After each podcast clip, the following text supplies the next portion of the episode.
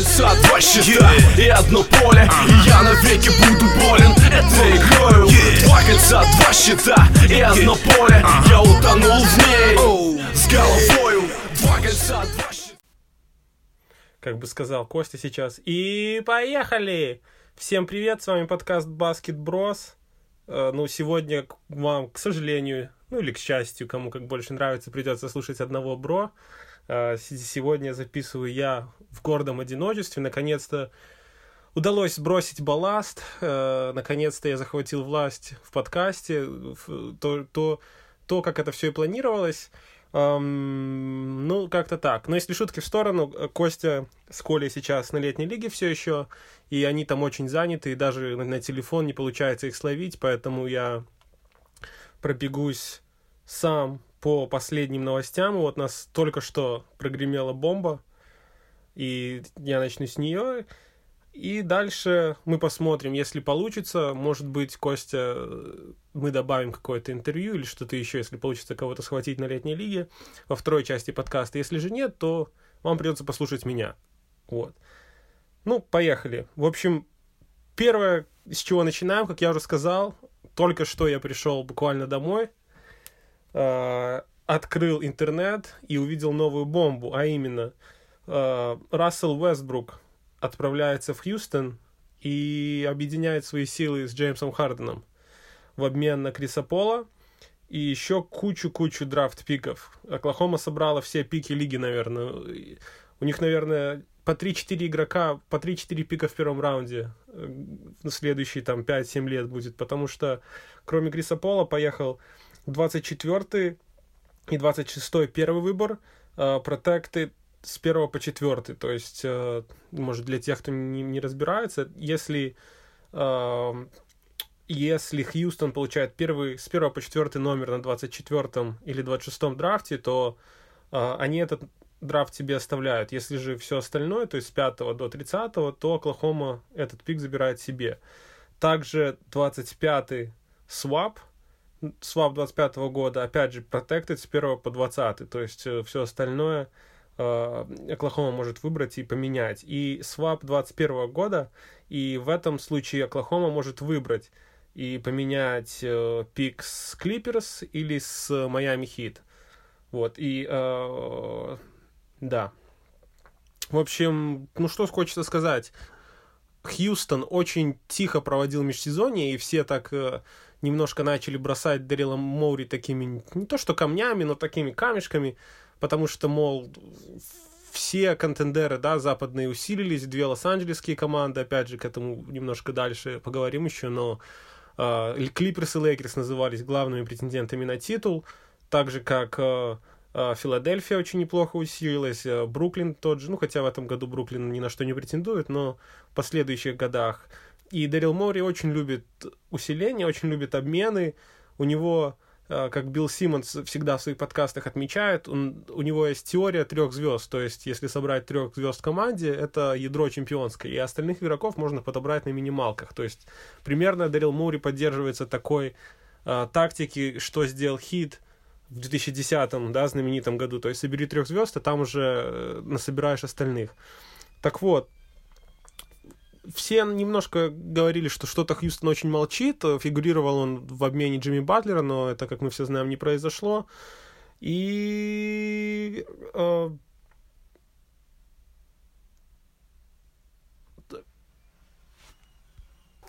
прошу прощения, немножко прервалась э, техническая неполадка. Так вот, я говорил, что все, все э, фигурировал Хьюстон в обмене Джимми Батлера, но не, не получилось им его обменять.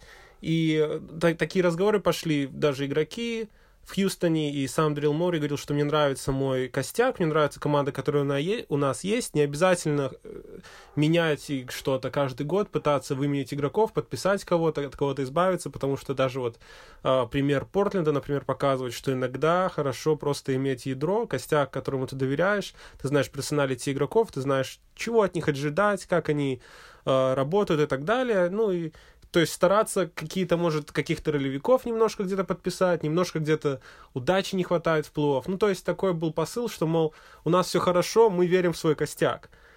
А, но, как вы помните, если вы помните, в начале лета еще были разговоры, что Крис Пол и Джеймс Харден там а, конфликтовали между собой, мол, даже последние там два месяца а, регулярки и в плей-офф они прям даже не разговаривали друг с другом.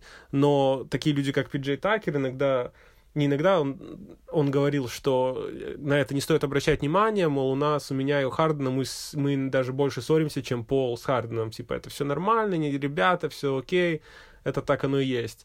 Но, тем не менее, вот ходил слух перед этим обменом, что Хьюстон один из претендентов на Вестбрука, и все так не верили в это, очень, ну, точнее, очень слабо в это верили, и я был один из этих людей, потому что я не думал, что Оклахома согласится на, ну, чтобы принять контракт Триса Пола, потому что это не, не совсем понятно, для чего это Оклахоме.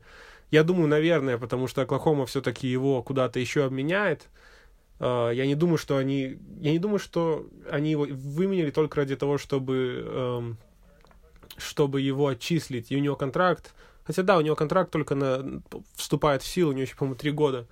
Uh, то есть, да, скорее всего, будут дальше какие-то предприниматься попытки обмена. Вот. Но Хьюстон дал неплохой набор пиков, и Оклахома, конечно, раздала ну, всю свою команду, но набралась пиками, как я уже сказал, на на десятилетия вперед. Вот. Ну, раз мы уже на Оклахоме, э, хочется продолжить зам, э, заметить, что э, отдали они еще Джереми Гранта в Денвер буквально пару дней назад на пик первого раунда 2020 года. Э, то есть э, э, Джереми Грант очень неплохой ролевик, очень хороший слэш э, игрок, то есть, ну, его проходы эти в разрез, как говорится, да, вот эти backdoor cuts, э, его способность попасть в трюльник, очень он улучшил трешку в последнем году, его э, защита очень пригодится Денверу, мне кажется, это один из обменов лета, который такой незаметный, кажется, что Грант не тот игрок, который привлекает много внимания, особенно вот его обмен, но я думаю, что очень-очень он будет полезен Денверу и, возможно, даже может будет выходить в старте и доказывать, да, что не зря на него сделали ставку в, в Денвере.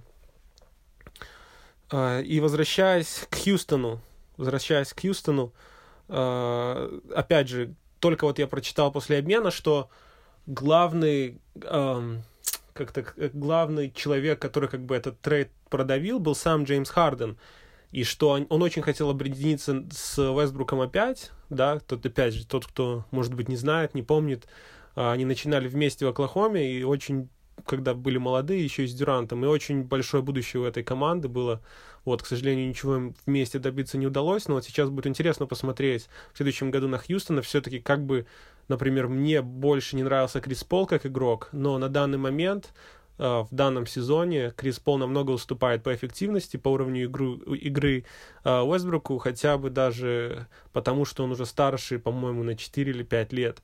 И Единственное, что мне очень интересно посмотреть, как Уэсбрук и Харден будут делить мяч. То есть, возможно, это будет как-то... Они их будут разводить по минутам, потому что оба очень доминантных игрока, и они вдвоем, э, когда они не разыгрывают мяч, у них есть такая тенденция, они просто уходят в угол и так, типа, ну, там, я не получил мяч, значит, я просто тут постою, как бы, ну, ничего не буду делать, просто постою, поотдыхаю, вот. То есть интересно, как Майк Д'Антони, опять же, были проблемы с ним, его не продлили на там на 5 лет, по-моему, хотел контракт, если я не ошибаюсь, ему только предлагали 3, что-то в этом роде было. И если же он, то последний год, то есть если они ему доверят все-таки эту команду вести, будет очень интересно посмотреть, как он с ней справится. Хотя мне кажется, возможно, сейчас Майка тоже сольют, как говорится, очень быстро. И тогда, может, найдут кого-то другого тренера. Но, опять же, трудно предсказать, вот с тренерами особенно э, какие-то перестановки, какие-то изменения. И буквально последнее, что хотелось бы сказать про Хьюстон, это их стартовая пятерка выглядит очень-очень неплохо, даже я сказал устрашающе. То есть это будет раз, э, Гордон, ну, если он будет выходить замен, или в старте Харден, Такер и Капелла. Я вижу как бы пока это в таком ключе. Эту пятерку очень-очень неплохо, очень интересно.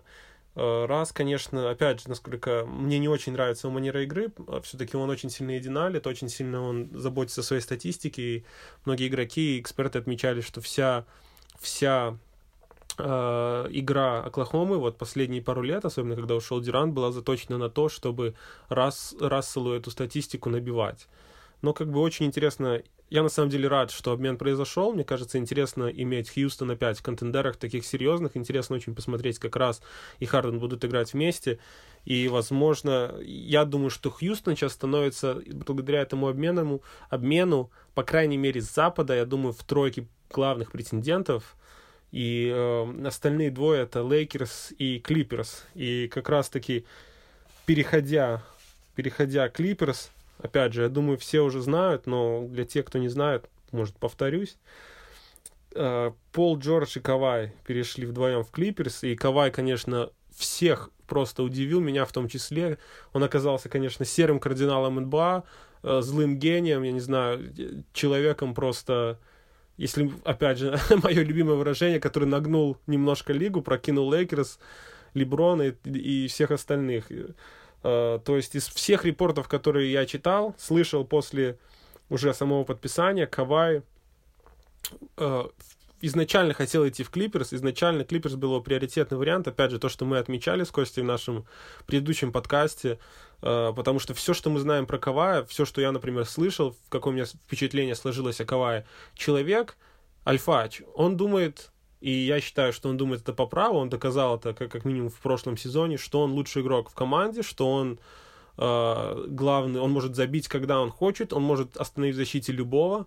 И то есть я не видел смысла абсолютно, опять же, повторюсь, его объединения в Лейкерс и Дэвисом и Леброном, и как бы он становился бы как минимум второй, а, скорее всего, мне даже кажется, третий скрипкой в команде, просто из-за его персоналити, да, из-за его характера, потому что все-таки он просто такой, я более, ну, как-то вот такое впечатление, что он такой тихий человек, он бы не, я не думаю, что он бы там разбирался, кричал «я первый», да, то есть после MVP финала с Торонто, после того, как он убил династию Golden State, можно сказать, ну, не в одиночку, конечно, но очень большой, да, очень большой вклад в это вложил. Он был главная звезда, главный, конечно, MVP финала. И после этого он пошел бы, объединился с, ну, в эту в супертим сделал с Леброном, и как ему Леброн сказал, через два года это будет твоя команда. Да, он ждал два года, чтобы это была его команда с царского, барского, королевского, как хотите, плеча Леброна. То есть я, если честно, не, вер, не верил в этот переход, но очень многие СМИ, практически все инсайдеры в него верили, ну и как бы уже говорили об этом как свершившемся факте. Вот. Но, как мы узнаем позже, Кавай пришел в Клиперс, и сказал, ну, он предварительно, он звонил Дюранту, предлагал ему объединиться, но Дюрант отказался, он хотел очень поехать с Кайри в Нью-Йорк, в Бруклин, вот, потом тогда Кавай позвонил Полу Джорджу, опять же, насколько никто об этом не знал, но оказывается, они близкие друзья, они вдвоем из Южной Калифорнии, вдвоем, да, как говорится, LA Boys, и они тусовались там чуть ли ну, прошлое лето вместе, до этого я не помню. Ну, в общем, они очень хорошо друг друга знали. И он просто сказал, Кавай предложил ему объединиться с Клиперс, и Пол Джордж был не против. И потом просто Кавай пришел, там, я не знаю, к Лоренсу Франку, Джерри Уэсту, кто у них там ген-менеджер, и сказал, окей, я к вам перехожу, но если вот со мной перейдет Пол Джордж, делайте, что хотите.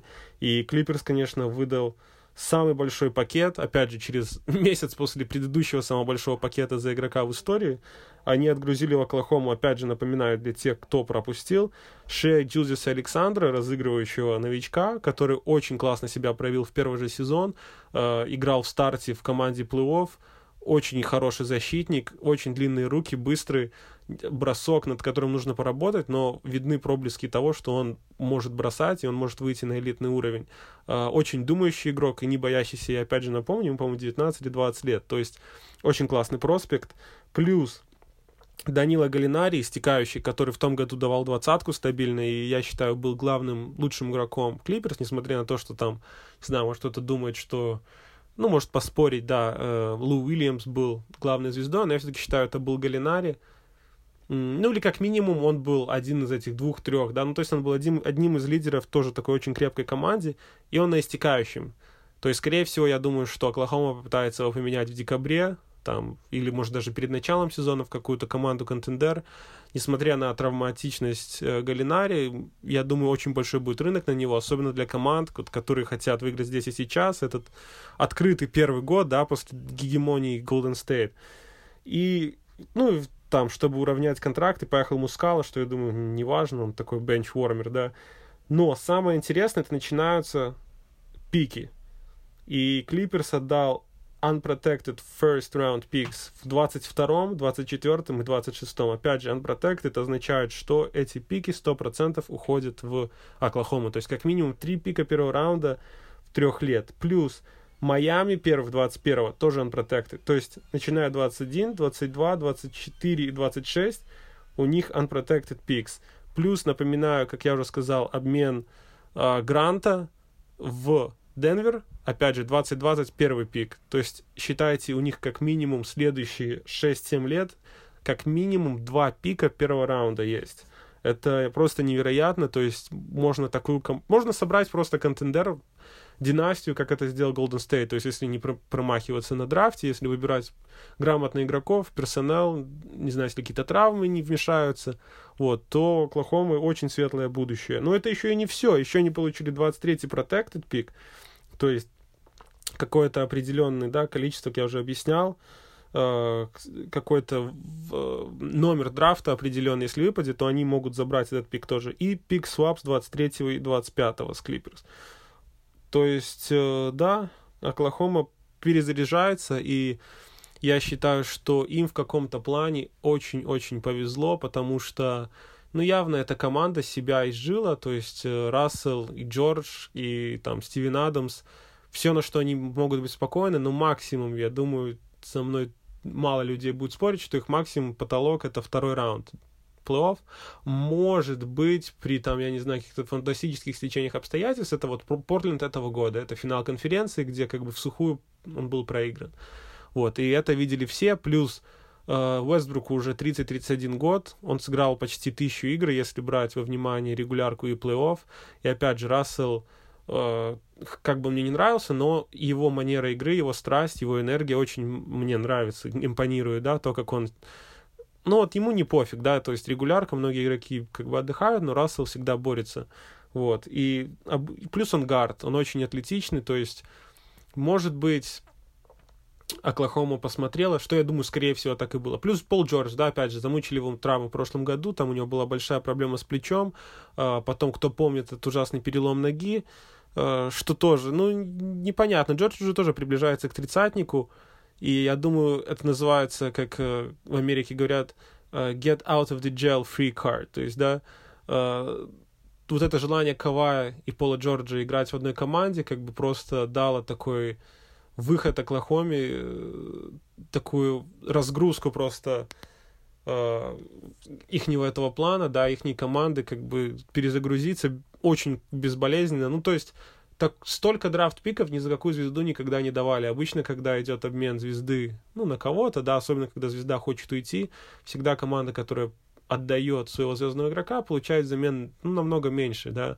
То есть даже те же драфт-пики не гарантируют выбора звезды. Но я думаю, здесь просто Сэм Прести выжил, выдавил, так сказать, из Клиперс все, что можно было выдавить.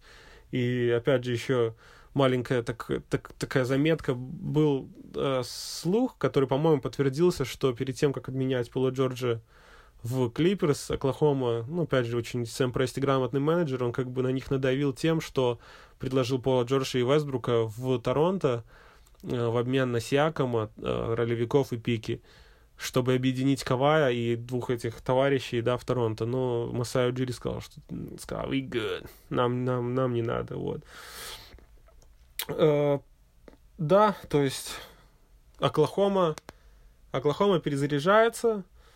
Э, к сожалению, не удалось им ничего добиться, да, за эти 10 лет. У них был один финал, э, по-моему, один или два выхода в финал конференции, и так они не смогли выиграть чемпионат, хотя выбрали на драфт, опять же, трех MVP в лице Вестбрука, Дюранта и Хардена. Ну, с какой-то стороны жалко Оклахому.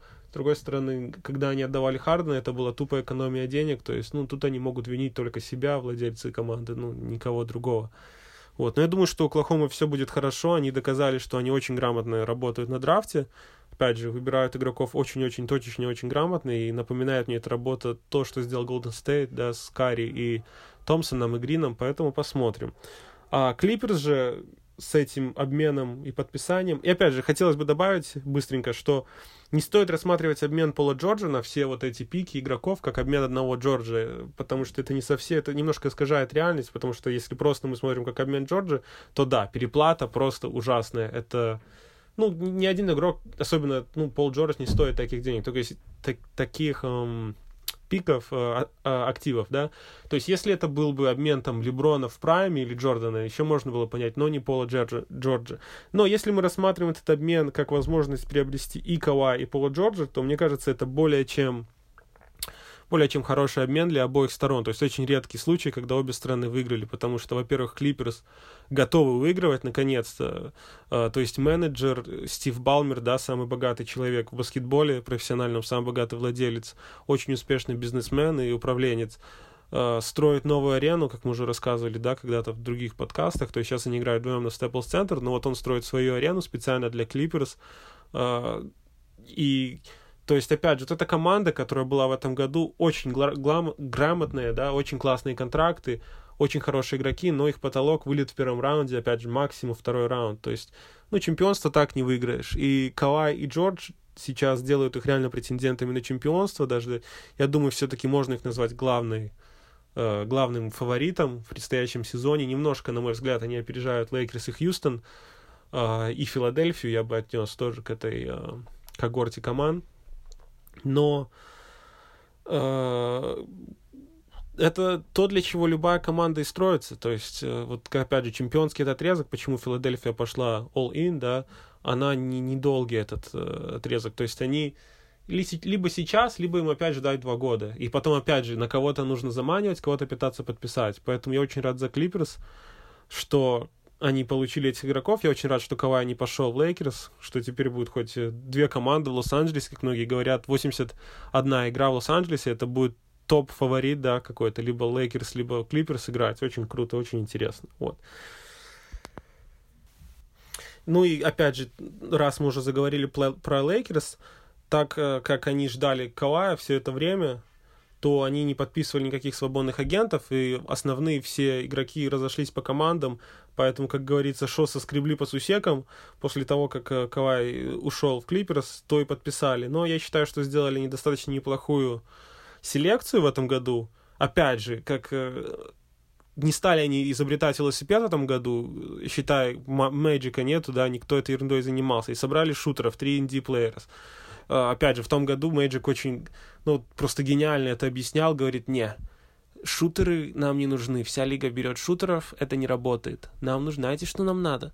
Нам нужны игроки-бойцы, нам нужны такие псы, поэтому мы берем Лэнса Стивенса, Маги, а, Колдуэлла Попа и, и Майкла Бизли. Ну, то есть, ну, явно это была дебильная затея, а, ни к чему хорошему, естественно, она не привела, поэтому в этом году Клиперс подписали как мы уже говорили, мне кажется, в том подкасте Троя Дэниелса, это шутер-снайпер э, Джареда Дадли и Дэнни Грина, двух очень хороших ветеранов, э, двух э, игроков, которые, ну, Дадли в меньшей степени все-таки, но Грин чемпион, да, то есть игрок, который был в разных ситуациях, которого Леброн очень уважает, и очень два бойца.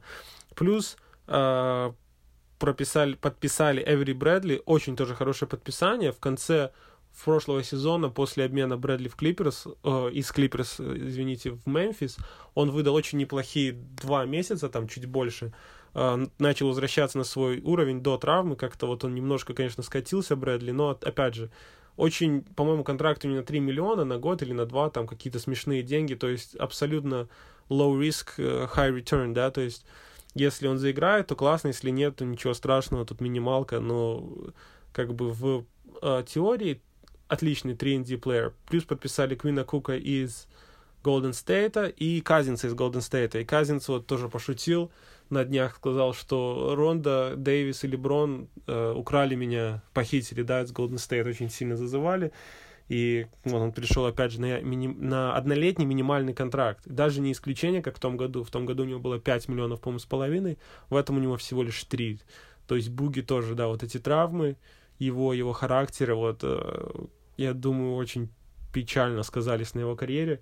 Если честно, я не знаю, что может ему вернуть этот вот звездный уровень, э, что может вернуть ему эти большие деньги, большой интерес на рынке, только если он не выстрелит, я не знаю, в сезоне, в плей-офф, не как-то поменяет свое отношение к, игрок, ну, к другим, свой вот этот attitude, да, перестанет получать технические. Но что мне кажется, что в 30 лет уже поздно, да, переделывать человека.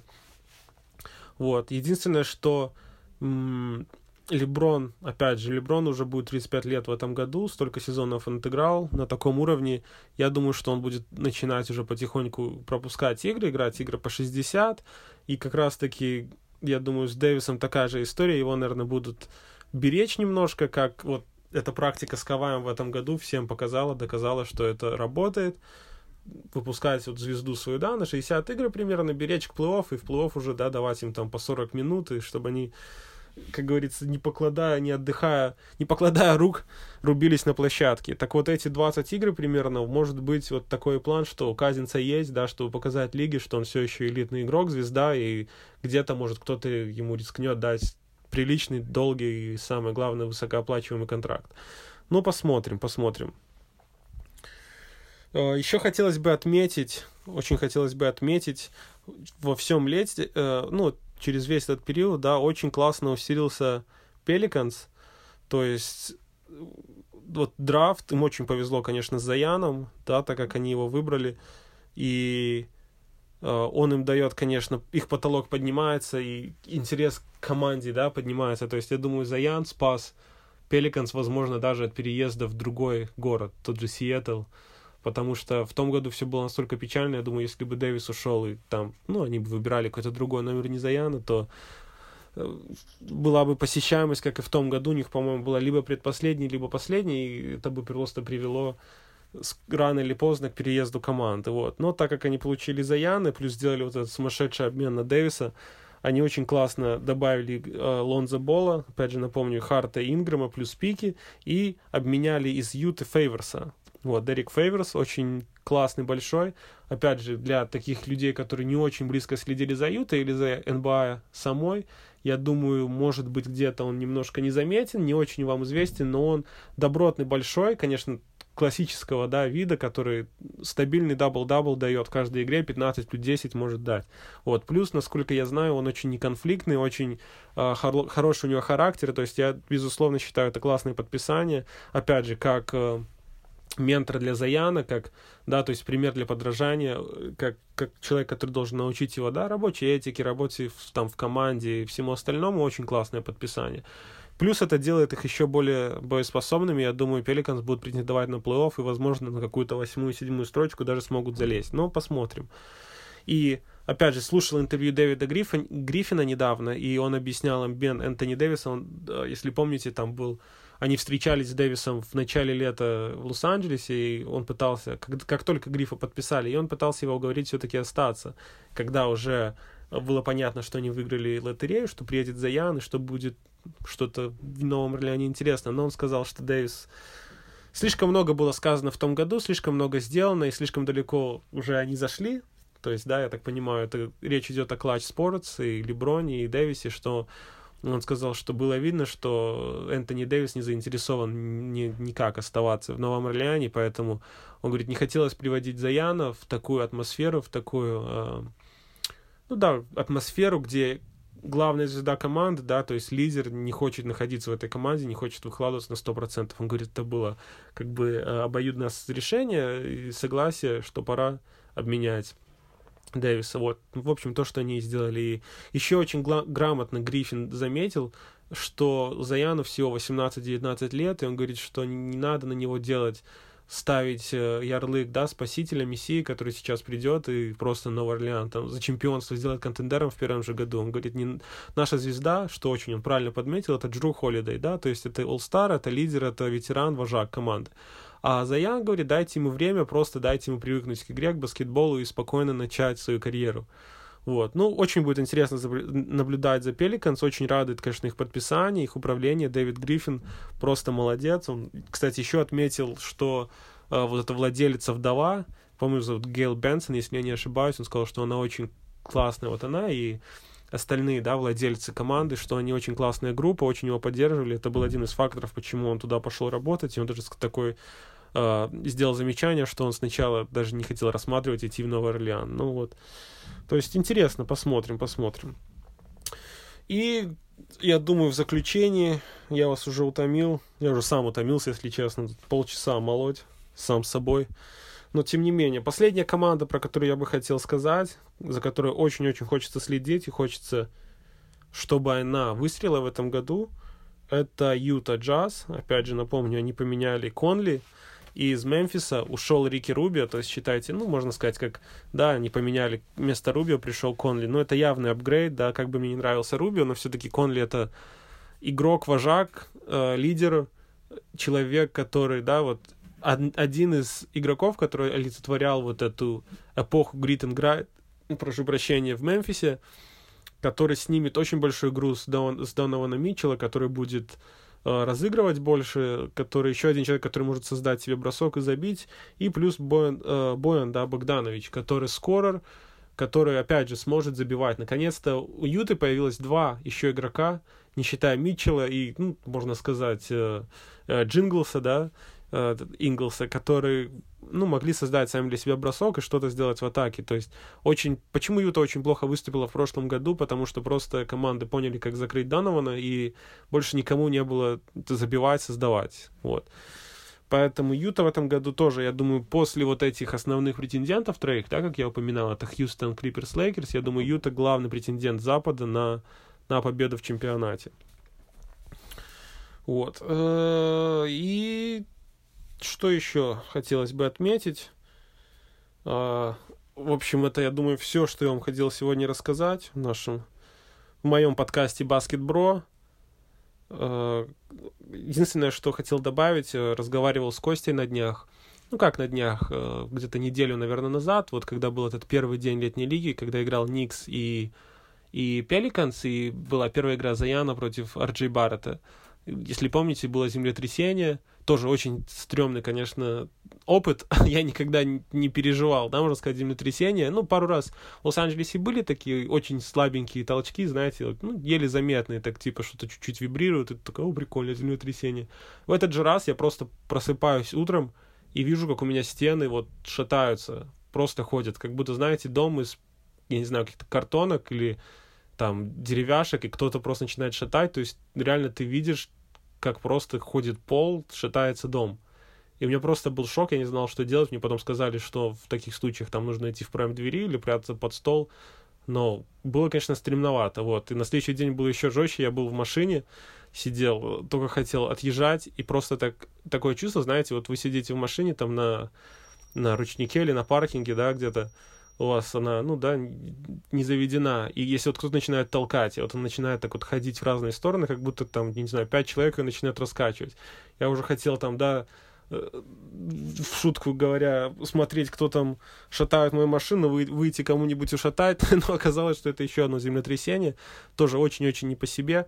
Так вот, вот это был этот день, пятница, и э, Костя после просмотра игры Заяна сказал, что он, конечно, да, фрик, монстр, человек невероятного размера, невероятно атлетичный. Опять же, если кто не видел, наберите в Ютубе э, Заян Вильямсон и Кевин Накс. Он просто... Накс подобрал мяч, да, и Заян просто выдернул у него его из рук, как будто там, я не знаю, играл там мужик с каким-то там пятиклассником просто забрал и забил сверху и начал там вот эти мышцы свои показывать. Ну, то есть очень круто, конечно, монстр. Но что отметил Костя, он говорит, что Заян пока что очень слабый в защите, даже, то есть, игроки, вот эти вот сами, саммер-лиговцы, да, то есть, это даже не G-лиговцы, это непонятно. Вообще, полный игроков непонятно кто, достаточно легко через него забивали, плюс, конечно, бросок у Заяна очень хромает.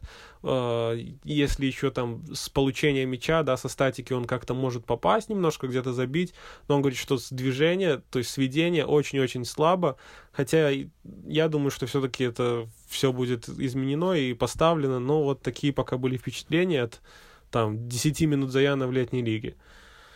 Uh, ну что ж, на этом я думаю, я заканчиваю. Uh, опять же, подписывайтесь на нас, пожалуйста, на меня в моем подкасте uh, во всех наших платформах. Это Инстаграм, это Телеграм ставьте лайки, пишите нам сообщения. Опять же, или я, или Костя вот с этой страницы Basket вам ответит. Спасибо всем тем, кто писал, кто спрашивал, где мы. Мы постараемся, опять же, немножко сейчас почаще делать подкасты. Но вот пока делаем по мере возможности, плюс, как мы уже анонсировали, то есть будет какой-то материал с летней лиги, да, на, нас, на наш YouTube-канал, поэтому будет интересно, там, шарайте с друзьями, кому, не знаю, всем любителям баскетбола, э, да, как-то так, поэтому пишите, мы будем ждать, э, и спасибо вам, что вы нас слушаете, все, всем спасибо, пока.